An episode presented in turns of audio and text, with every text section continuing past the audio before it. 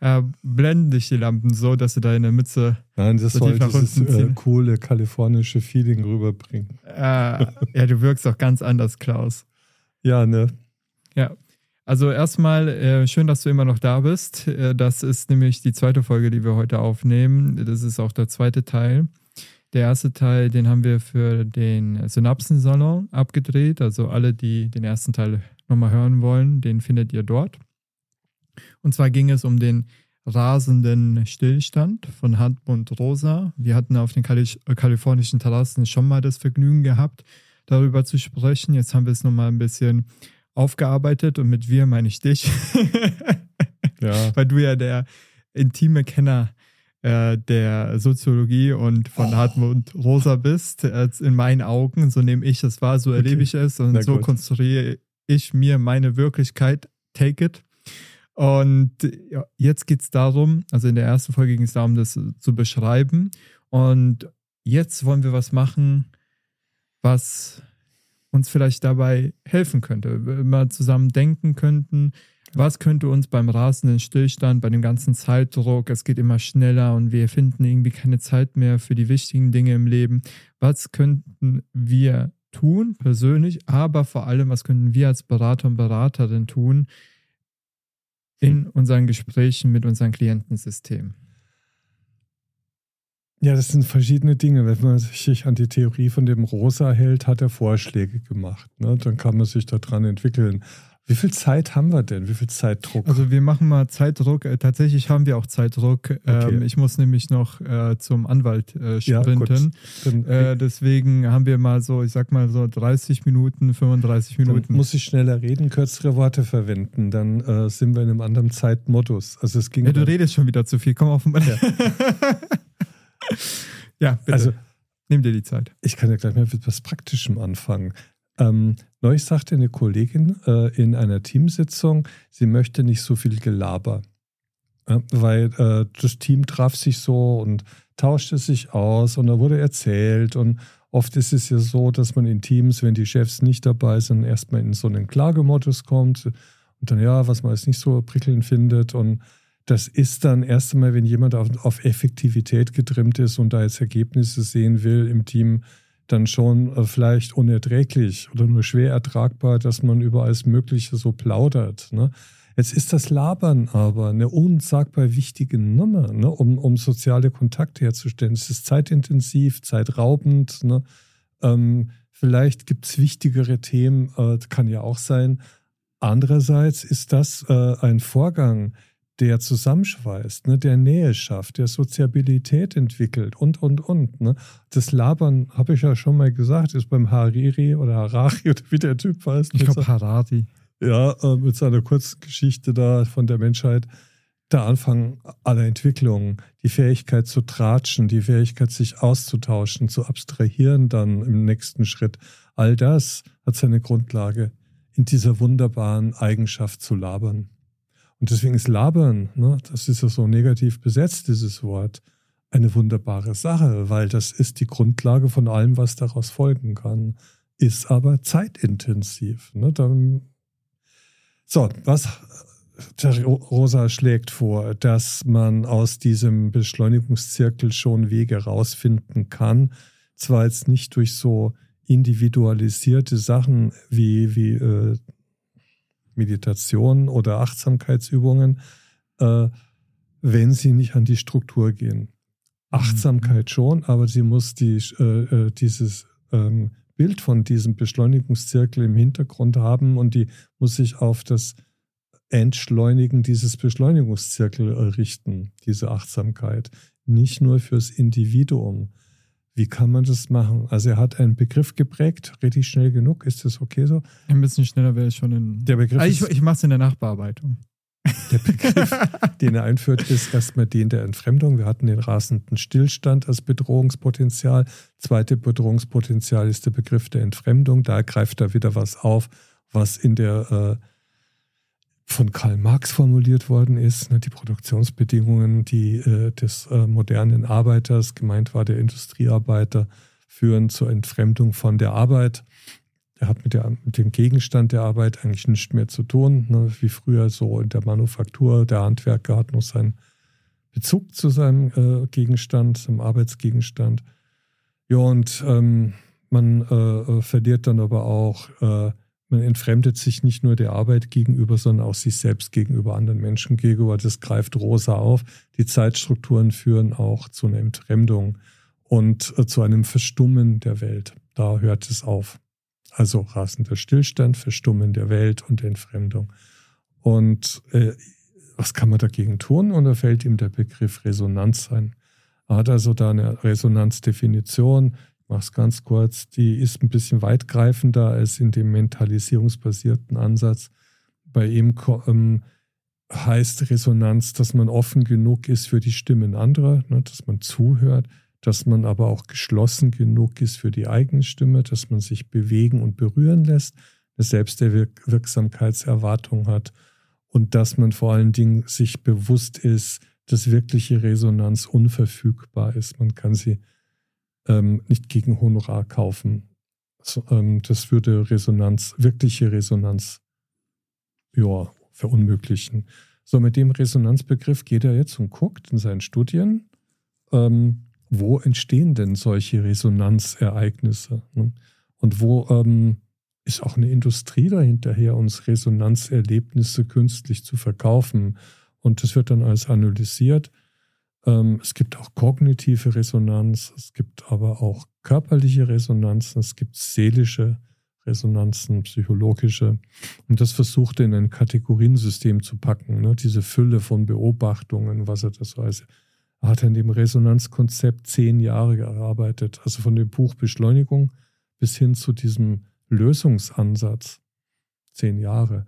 Und dass überhaupt ein Soziologe eine Lösung, eine praktikable Praxisvorschläge macht, ist neu. Das machen die Sozis nämlich nicht. Die, die Sie beschreiben, beschreiben, in erster Linie, ne? genau. machen Dinge verständlich, aber geben ganz selten irgendwelche Handlungsanleitungen. Und jetzt müssen wir das und das tun. Das war Marx. Also ähnlich wie bei Systemikern, ne? ja. die ja auch sozusagen aus dieser, aus dieser Szene entwachsen sind, wenn man so nach Luhmann blickt. Ja, ja, Luhmann hat ja auch keine Normen für Verhalten. Ne? Das war ja dann eher dann der Habermas, ne? der dann sagte, ja, das und das folgt jetzt daraus, auch an ethisch-moralischen ähm, Vorgaben. Na, jedenfalls, äh, bei Rosa fand ich das wirklich richtig faszinierend, dass er sich die Mühe gibt, und sagt, was müssen wir denn tun, um die aus dieser äh, Welt, aus diesem Verstummen der Welt rauszukommen? Wäre so das Erste, wir müssen wieder eine Sprache entwickeln. Und zwar müssen wir unsere Körper erstmal wieder aktivieren als Medium zur Welt. Also nicht das Smartphone, nicht das Laptop oder, oder, oder, sondern unsere Körper als Medium, als Kommunikationsmedium wieder zu nutzen. Und da geht er den Körper durch und dem widmete er doch dann von seinen 800 Seiten, 200 Seiten. Geht es darum, dass es erstmal wichtig ist, das wieder in Gang zu setzen. Unseren Körper als Telefon zur Welt, so, äh, so ein bisschen als Metapher. Ne? Ja, was kann man da tun? Und da, äh, da greift er jetzt schon in die Achtsamkeitstrickkiste. Ein Beispiel, er empfiehlt ähm, uns, dass wir uns mal mehr um unsere Füße kümmern sollen hä, habe ich gedacht, dass ich das gelesen habe, Füße, was hat denn das jetzt mit Zeitstrukturen zu tun? Und dann empfiehlt er mal, sich über das Barfußlaufen Gedanken zu machen. Mhm. Und das geht über mehrere Seiten. Ne? Und dann ähm, bringt er da auch so Studien, was das Barfußlaufen bewirkt, dass äh, man da 70.000 Nervenenden in jedem Fuß hat, also ein hochsensibles Resonanzorgan. Und wenn wir öfter mal barfuß laufen würden und uns nicht dauernd so Dinger da dran pappen würden, würden wir noch äh, sehr viel mehr Informationen über die Welt bekommen ähm, oder vielleicht sogar bessere Informationen auch über unsere Gesundheit. Und es hält auf. Wenn du mal barfuß durch den Wald läufst, kommst du nicht so schnell voran. Also du müsstest dir andere Ziele setzen. Ne? Da ist der Weg eher das Ziel, das Spüren. Was ist denn da unten los? Ne? Was spüre ich denn da? Und das, ich probiere ja immer alles aus. Weißt du, wenn so, okay, ich habe mal, das habe ich doch schon erzählt, aber ist jetzt auch wurscht, ich habe mit einem Coach das mal gemacht. Ich bin den Barfußpfad äh, da in Bad Orb entlang gelaufen. der ist vier oder fünf Kilometer lang, führt durch verschiedene Landschaften, also über Wiesen, durch den Wald, über Steine. Äh, ja, da kommst du nicht allzu schnell voran. Ne? Und das ist ein wirkliches Erleben, was dich vollkommen aus allen Erlebnisqualitäten herausholt. Und es entschleunigt ungemein, weil du Schritt für Schritt gehst. Du hast ja dauernd Angst, dich zu verletzen, dass vielleicht doch irgendwo ein Stein rausragt. Ne? bist auch immer drauf getrimmt, wow, jetzt kommt vielleicht der große Schmerz, ne? weil du was übersehen hast. Das entschleunigt und das führt näher. Man, man redet anders auf so einer Tour. Wir waren drei Stunden unterwegs, sowas ähm, musste der dann auch nicht komplett bezahlen. Also es war auch mein Risiko. Der hat dann für eine Stunde bezahlt, aber ich wollte es mal wissen. Und es hat auch das Gespräch absolut intensiviert. Ja, was empfiehlt er noch körperlich? Augen, Stimme, Hände. Ähm, das kenne ich aus einem buddhistischen Buch, aus dem taoistischen eher. Äh, ähm, bewusst essen zum Beispiel.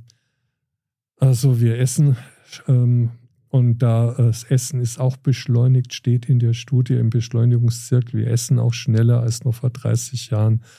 Zum Essen sich Zeit zu nehmen, wieder mal eine richtige Mittagspause zu machen, sich mit Kollegen wirklich an einen Tisch zu setzen und eine Stunde vergehen zu lassen.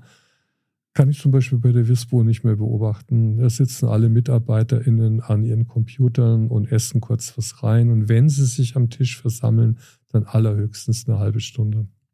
Das geht also alles auch ziemlich schnell. Und äh, dem Essen und beim Essen zu sein und zwar nicht an anderes Essen zu denken, sondern das äh, bewusst wahrzunehmen, was man isst, mit jedem Bissen auch mal nachspüren. So Tipps gibt er da. Ne? Er empfiehlt sich vielleicht mal in den Chor reinzustellen, um ein Resonanzereignis äh, mit der Stimme zu erleben. Oder, oder, oder. Und das alles mal auszuprobieren. Also sein Plädoyer ist, erstmal den Körper und seine Fäden zur Welt wiederherzustellen. Was mich geschockt hat ein bisschen war, das hatte ich mit den Exkrementen, ne, dass man, wenn man schon isst, auch die Ausscheidungen mal wahrnehmen soll. Ab und zu mal drauf gucken, was da rauskommt, weil das könnte dein Leben retten. Und viele Todesfälle hätten vermieden werden können, wenn die Menschen ihren ihre Ausscheidungen mal angeguckt hätten. Zum Beispiel, wenn da Blut drin ist im Kot, dann ist allerhöchste Eisenbahn angesagt. Und äh, da hat der Mann einfach recht. Und das führt auch dazu, dass du bewusster lebst. Das, das, das steht auch in anderen Büchern, Ratgeberbüchern und so. Und das, aber all das ist zeitintensiv. All das geht nicht so ähm, nebenbei mal, neben Du musst dir da Auszeiten auch nehmen dafür. Und damit ist das Beschleunigungsrad schon ein bisschen ähm, gebremst. Aber das ist jetzt nur Stufe 1. Okay, vielleicht kommt es auf die nächsten Stufen. Eine Frage, die mir jetzt kam, in der letzten Folge äh, sprachen wir darüber, dass Hartmut Rosa sagt, dass sowas sich irgendwie entwickelt, dass es äh, nicht nur von uns abhängig ist, sondern von der technologischen Entwicklung, der gesellschaftlichen Entwicklung und so weiter und so fort. Und äh, wenn das ein System ist, das wirkt und uns dazu bringt, immer schneller zu werden, wie können wir dann diesen Unterschied überhaupt umsetzen, wenn wir doch die ganze Zeit in Versuchung sind oder gezogen werden in das andere Verhalten?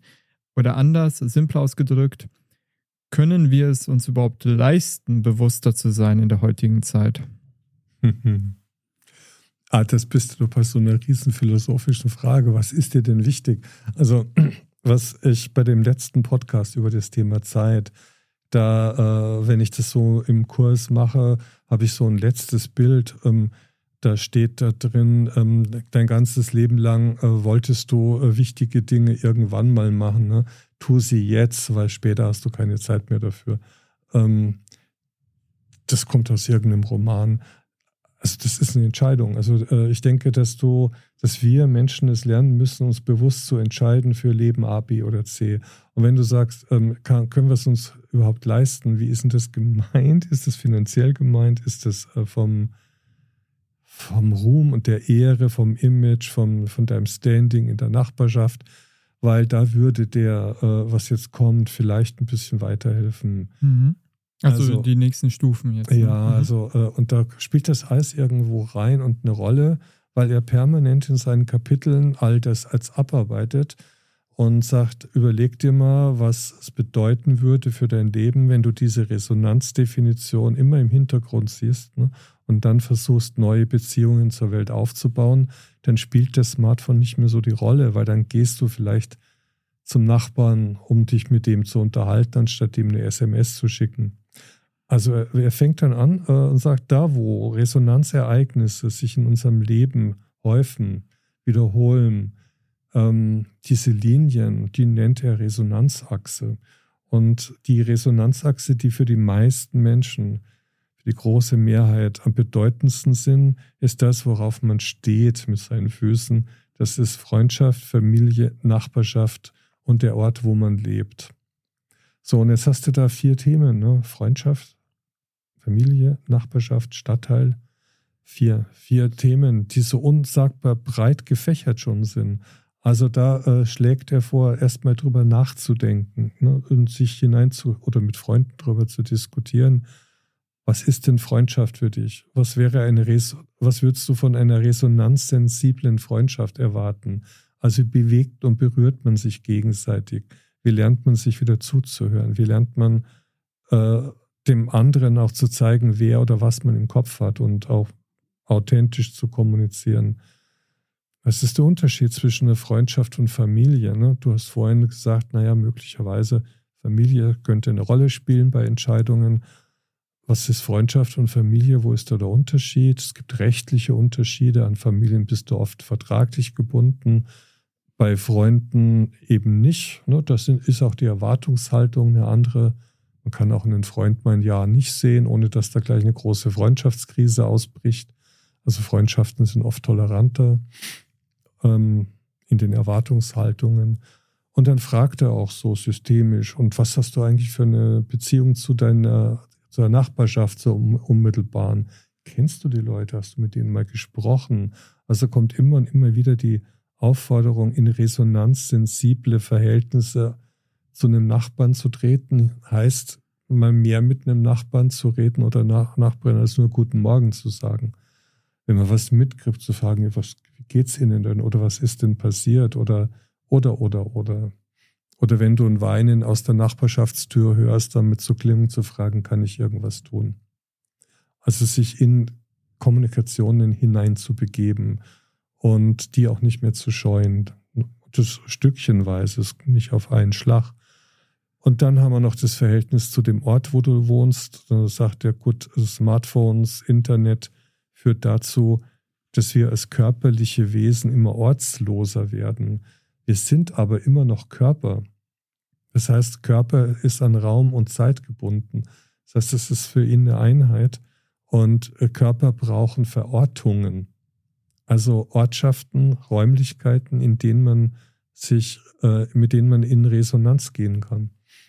Das ist die Frage, kann man mit einem Stadtteil oder mit einem Dorf, in dem man lebt, in Resonanz gehen? Und das bejaht er schon und gibt da Beispiele. Ne? Also Bürgerversammlungen zum Beispiel. Auch das habe ich mal ausprobiert bei uns im Ort. Ging es um Trinkwasserversorgung. Und da habe ich gedacht, das ist doch was unmittelbar Bedeutungsvolles. Ne? Äh, wer macht denn das? Und es ging darum, ob da das Trinkwasserbrunnen an eine Firma verkauft werden soll, die Trinkwasser herstellen oder nicht. Und der Raum war gerappelt voll. Was haben wir da als für Leute kennengelernt? Ne? Und sowas wie Empörung oder auch Abgeklärtheit. Also es war spannend. Und nachdem wir da waren, haben wir einige Leute mehr äh, gekannt im Ort, den man, die man wieder grüßen konnte. Ne? Also es war ein hochresonanzsensibles Ereignis diese Bürgerversammlung mal mitzukriegen. Ne? Also sich mit der Geschichte des Ortes zu beschäftigen, mit den Leuten, die da leben. Wer lebt denn da? Wie sind da die Wahlergebnisse gelaufen? Was berührt denn die Menschen da im Stadtteil oder im Ort? Ne? Das bedeutet, wenn ich das richtig verstanden habe, dass zuallererst die Frage gestellt werden sollte, was will ich, was erwarte ich, ja. was wäre für mich wirklich ein guter, eine gute Resonanzbegegnung genau. und wie kann ich diese Resonanzbegegnung im zweiten Schritt dann tatsächlich fokussieren und ermöglichen. Also genau. ja. treffen zu organisieren oder eben de, bei denen teilzunehmen, zu gucken, was gibt es denn vielleicht auch schon von der Stadt an Events, an denen ich mitmachen kann. Ja. Sind es Mitentscheidungen, bei denen ich partizipieren kann? Genau, das ist ganz genau. wichtig. Ja. Und dann würde, wenn man das macht, die Frage nach der, der technischen Beschleunigung sich langsam von selbst auch aufheben, weil du einfach keine zu viel, also wenn du mit dem Nachbar redest, dann ist es unhöflich, dann währenddessen im, im Handy zu scrollen. Also wenn du äh, häufiger dich in Kommunikationen begibst, ja, dann spielt das Ding gar nicht mehr so eine große Rolle. Aber ich kann dir auch ein Beispiel aus unserem Büro, äh, du kennst es ja, wir sitzen auf einem Stockwerk ne, und ähm, was da Phänomen ist, als ich da anfing, war, dass Leute sich E-Mails von Tür zu Tür geschickt haben. Und da, äh, sowas äh, beschrieb der Rosa auch, so die Wirklichkeit in so Büros. Ähm, es ist was anderes, dann rüberzugehen und dein Anliegen äh, mit jemandem persönlich zu besprechen. Das schafft Nähe, das schafft Resonanz. Auch wenn Resonanz muss auch nicht nur positiv sein, ne? auch Streit und Konflikt ist auch ein Resonanzereignis.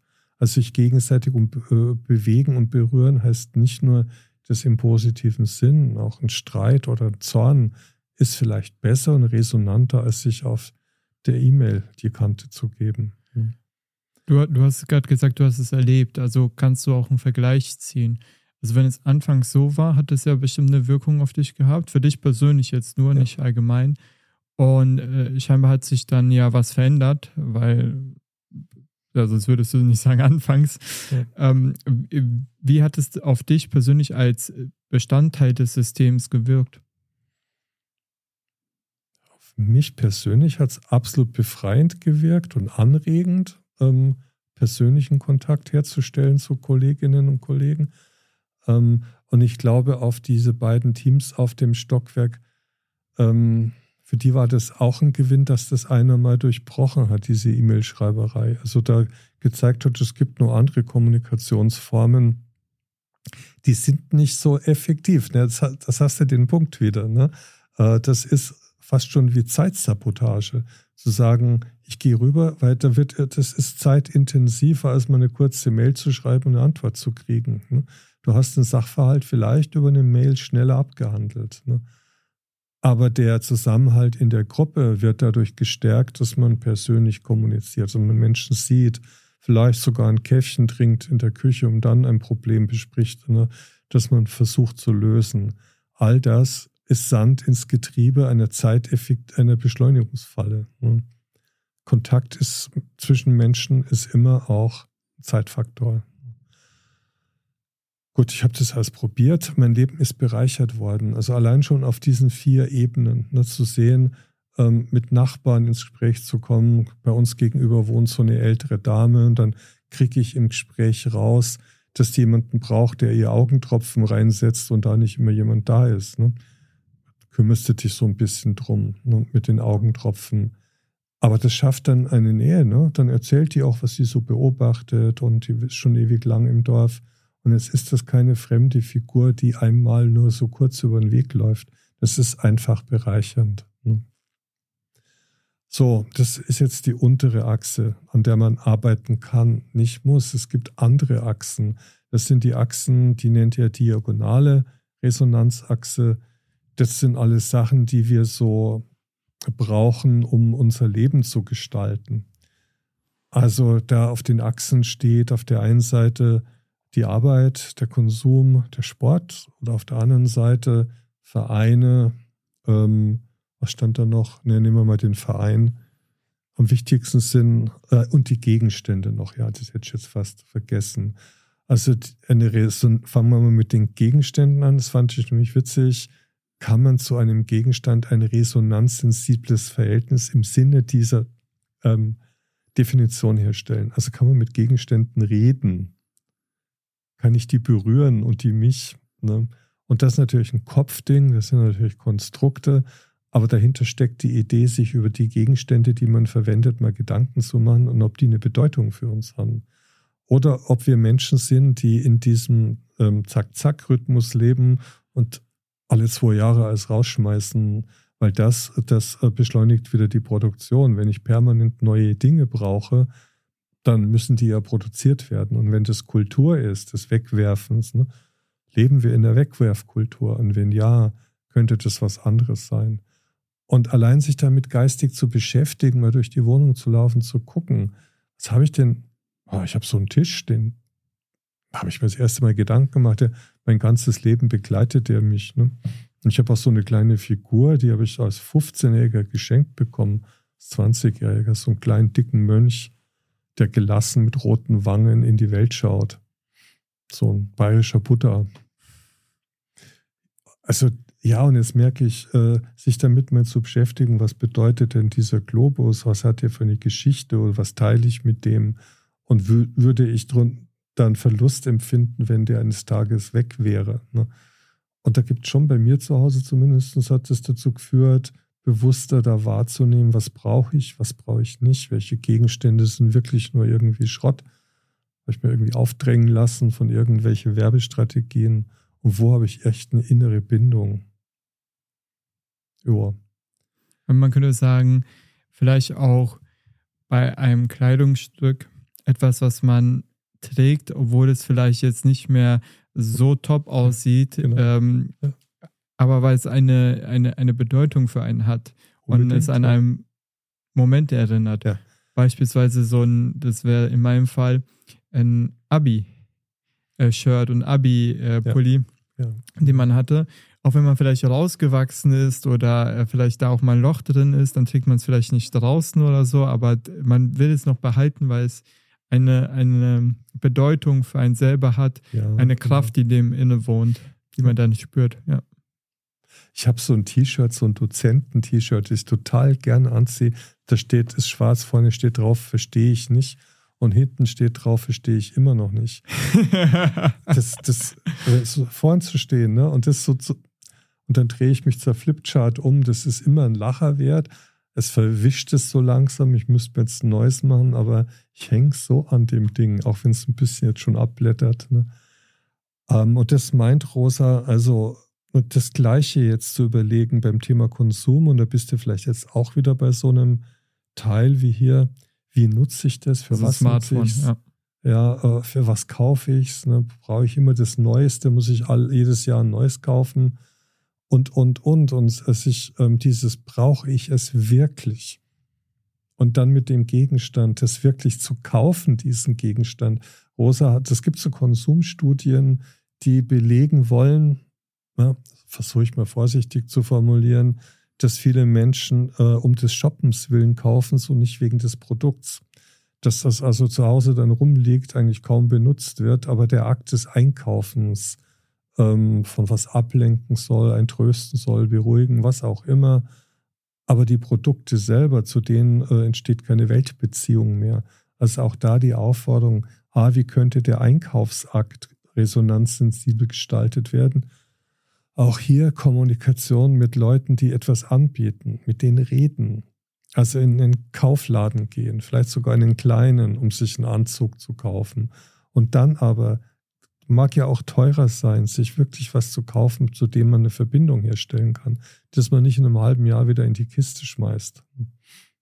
Also wie könnte ein resonanzsensibles Konsumieren aussehen? Auch um der Produkte, da ist die Klammer zu den Dingen. Ne?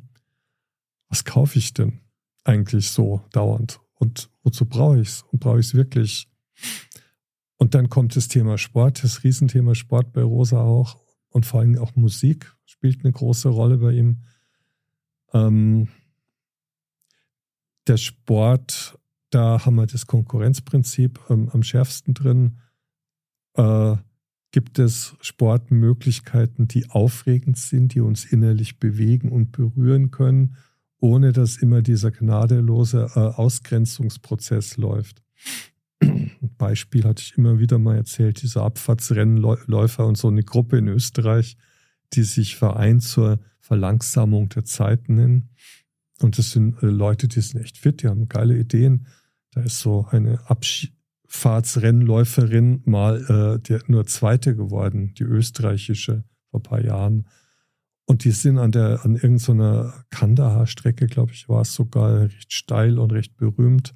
Da Da hat diese Läuferin, hat der äh, Reporter im Fernsehen gesagt, zwei Hundertstel Sekunden an der Fahne 23 verloren. Und das sind diese jungen Leute mit Vergrößerungsgläsern auf allen Vieren auf diese steile Strecke drauf gerobbt, ähnlich wie die Klimakleber heute, zur Fahne 23 und haben da gesucht. Und Reporter fragt, na, was macht ihr denn da? Ja, wir suchen die 200 Sekunden, die unsere Österreich, unsere Abfahrtsläuferin genau hier verloren hat. Und das hat eine Diskussion entfacht, ne, ob es legitim ist, zwischen dem ersten und zweiten Platz 200 Messunterschied zu machen. Weil das ist so eine Strecke, ne, etwa. So viel macht es aus. Oder jetzt wird, äh, es gibt Sportarten, da wird sogar ein Tausendstel gemessen und das stellt Rosa zur Diskussion. Eigentlich ist es doch ziemlicher Irrsinn. Die erste kriegt alles, uh, the winner takes it all und der zweite Platz läuft unter ferne Liefen. Ja, und dann haben wir das Thema Arbeit. Ne, uh, was könnte man am Arbeitsplatz in den Organisationen, zum Beispiel als Organisationsentwickler, fördern, um resonanzsensible ähm, Erfahrungen ermöglichen und verstärken zu können? Und da gäbe es ja auch eine Menge, die man herstellen könnte. Als Beispiel steht da drin, ähm, die Leute mal faul sein lassen, ineffektiv sein zu lassen, phasenweise. Nicht? Also das den Leuten zuzugestehen, sich zu treffen, so einen Plausch in der Küche. Ne? Ähm, zum Fenster mal rauszustarren, um dem Flug der Vögel nachzuschauen, vielleicht mal eine, ein Musikstück anzuhören, vollkommen entspannt. Ne? Dann aber wieder an die Arbeit zu gehen. Und äh, wie kann man Entfremdungsprozesse von dem Gegenstand der Arbeit wiederherstellen? Indem man Arbeit aufwertet, indem man auch den Leuten das Gefühl gibt, dass das, was sie tun, wichtig sind, dass man die Arbeit wertschätzt. Und da gibt es so viele Firmen, wo es so Hierarchien gibt, in denen dann zum Beispiel Sekretariatsarbeiten oder Lagerarbeit oder einfache Arbeiten, Putzarbeiten, Care-Arbeiten, glaube ich, nennst du das. Ja. Hm, ja. ja. was kann man denn tun, dass die Wertschätzung erfahren? Ne? Ähm, Gibt es ganz verschiedene Möglichkeiten, sodass so ein Flow entstehen kann auf allen möglichen Arbeitsbereichen. Wie würdest du denn, wenn du jetzt die Möglichkeit der Gestaltung hättest, diese Wertschätzung zum Ausdruck bringen, ganz konkret? Boah, also wenn ich die Möglichkeit hätte, mal so ein utopischer Zustand, dann äh, erstens mal über Geld. Ich würde übertariflich bezahlen wollen. Ich würde alles tun, dass das möglich ist, so dass ich immer sagen kann, schaut mal Leute, hier, ähm, ihr arbeitet klasse und ihr kriegt auch mehr. Ne? Und ich würde so ein Beteiligungsverfahren einführen. Also erstmal auf einer finanziellen Ebene. Ich würde auch die Leute fragen, was würdet ihr denn finanziell brauchen?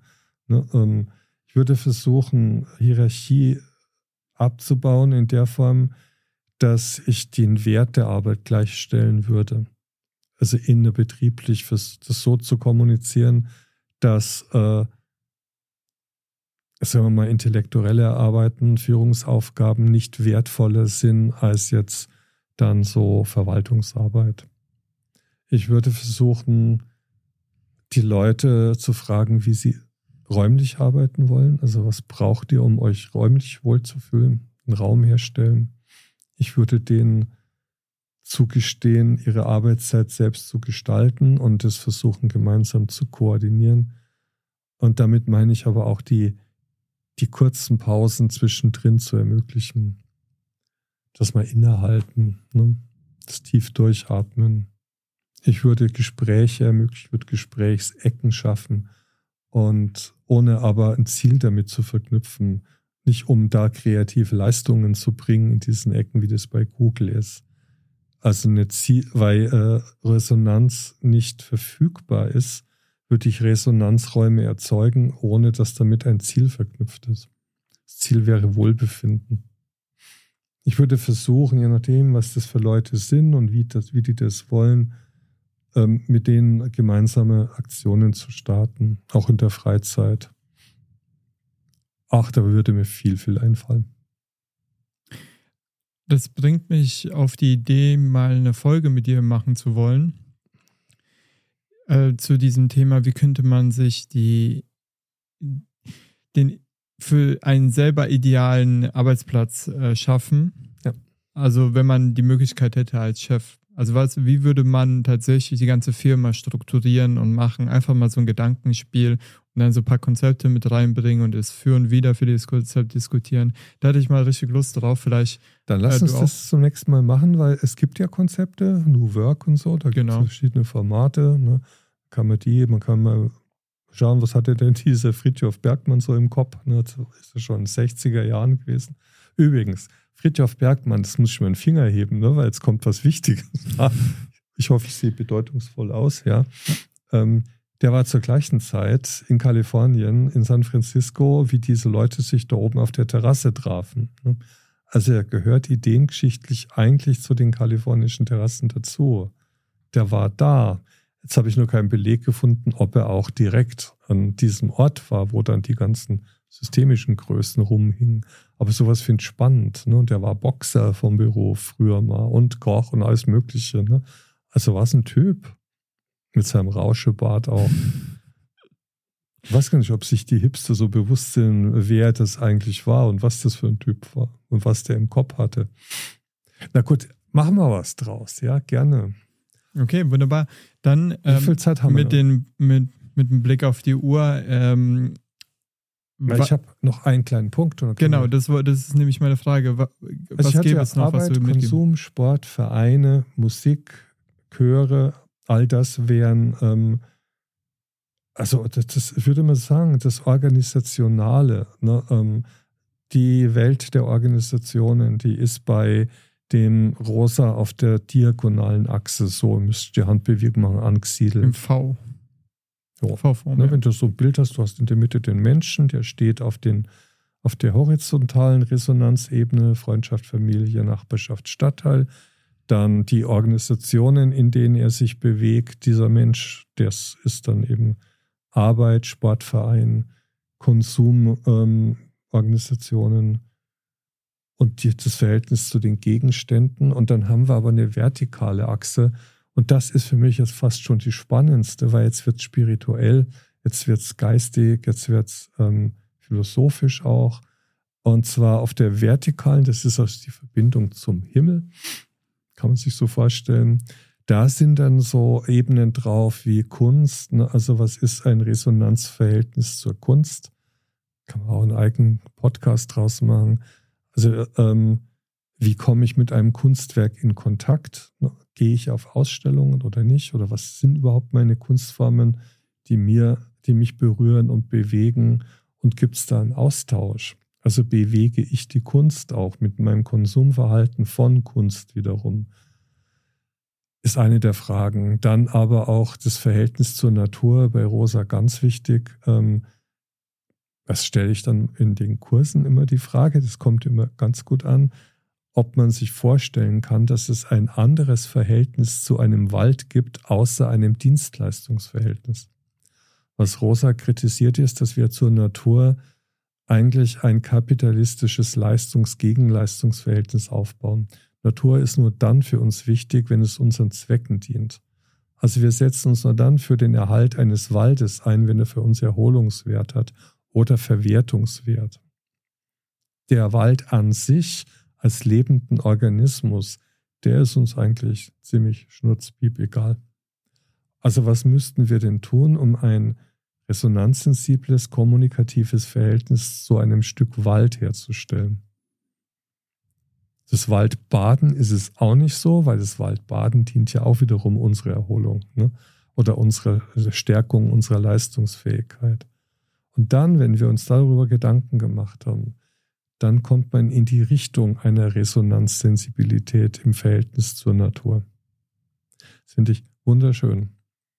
Also wo kriege ich so ein Einsgefühl her, das ozeanische Fließen hin, das mich als Teil der Natur empfinden lässt, was mir dann Rückhalt gibt und Stärke und Hoffnung, ein Teil eines großen Ganzen zu sein, das wunderbar und ästhetisch ist. Der Bateson sagte mal, weißt du, wird mir warm ums Herz, ja, wir müssten wieder lernen zu begreifen, dass das große Ganze unsagbar schön ist. Dafür haben wir aber jeden Sinn verloren, weil wir uns nicht mehr als Teil dieses großen, ganzen, schönen erleben können. Jetzt könnte man schrittweise hergehen und versuchen, die Beziehungen zur Natur insofern wieder zu verbe verbessern, erste Schritte in die Richtung zu tun. Wir haben uns so entfremdet von der Natur, dass es kaum noch möglich ist. Und wenn du mal unsere Sprache anguckst oder Prospekte, Urlaubsprospekte, was sie versprechen, es ist immer alles nur immer gefüllt mit dem Dienstleistungs, mit der Dienstleistungsvorstellung. Das Meer dient uns, der Wald dient uns, Flüsse dienen uns, ähm, die, die, Luft dient uns, äh, weil wir dann besser atmen können. Aber dass das alles äh, eine eigene Existenzberechtigung hat, unabhängig von uns Menschen, das wäre mal eine neue Idee. Und dann kommt noch die Geschichte. Und da wäre der Anknüpfungspunkt auch zu einem Podcast. Äh, man möge doch mal versuchen, eine Resonanzbeziehung zur Geschichte herzustellen. Wie könnte das aussehen? Also damit meint er die verschiedenen logischen Ebenen der Geschichte, das die individuelle, die Biografie, die eigene. Das machen wir in Biografiearbeit ja, ne? ähm, da Anregungen zu setzen. Aber dann käme als nächstes die Geschichte des Stadtteils, des Ortes, in dem du wohnst. Hast du dich jemals darum bemüht zu gucken, was da eigentlich so passiert ist? wieder entstanden ist ne? ähm, was das vielleicht mit dir als heute auch macht oder wo Konflikte vielleicht herkommen könnten, aber auch besonders freudige Ereignisse. Dann aber die Geschichte des Landes, in dem du lebst, des Kontinents, die europäische Geschichte jetzt bei uns. Ne? Und dann aber auch die Weltgeschichte und wie die mit deiner individuellen Geschichte möglicherweise verknüpft ist. Also welche weltpolitischen Ereignisse haben in dir eine Resonanz gefunden und wieso die und nicht andere? Und was ist Geschichte überhaupt? Weil da gibt es auch so Definitionen, dass Geschichte eigentlich auch ein Kommunikationsprozess ist zwischen Elementen und dass das eigentlich alles hochsystemisch abgeht in der Weltgeschichte der Menschheit jetzt. So, und wenn du das alles abschließend anguckst, entwickeln auf diesen verschiedenen Resonanzachsen, die Körperlichkeit wiederherstellen, dann ist es ein gigantischer Prozess. Und der Prozess ist zeitintensiv. Wenn ich mit dir in ein resonantes Verhältnis trete, zum Beispiel auf dem Weg hierher, wenn wir uns am Bahnhof treffen, dann könnten wir schneller gehen, wenn wir alleine laufen würden. Du könntest schneller den Raum hierher richten, wenn man nicht zwischendrin Brötchen isst ne, und, und tolle Sachen da oder mir einen Kaffee hinstellst. Das könnte alles viel flotter sein. Und du würdest Zeit sparen und vielleicht mehr Geld verdienen. Das heißt, resonanze Beziehungen werden den Beschleunigungszirkel nicht äh, äh, zerstören, das nicht. Aber es könnte eine Entwicklung in eine andere Kultur äh, und dann vielleicht auch ein anderer Umgang mit Zeit entstehen.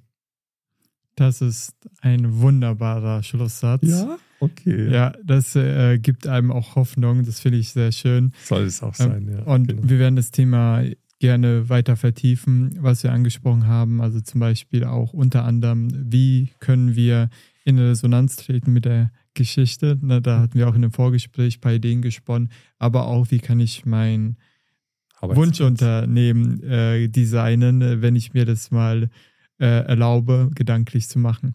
Ja, Klaus, vielen Dank ja. dafür, ja, für die beiden dass du Folgen. Mich wieder eingeladen hast. Hat genau. Spaß gemacht. Ja, wunderbar. Das macht mir auch immer wieder Spaß. Dann lass dich jetzt mal nicht so unter Zeitdruck setzen. Ne? Nein, äh, ich, ich fahre gleich mit zwei E-Scootern, damit ich noch schneller da bin. okay, das war's jetzt. Alles klar. Alles, Alles gut. Ciao. Ja.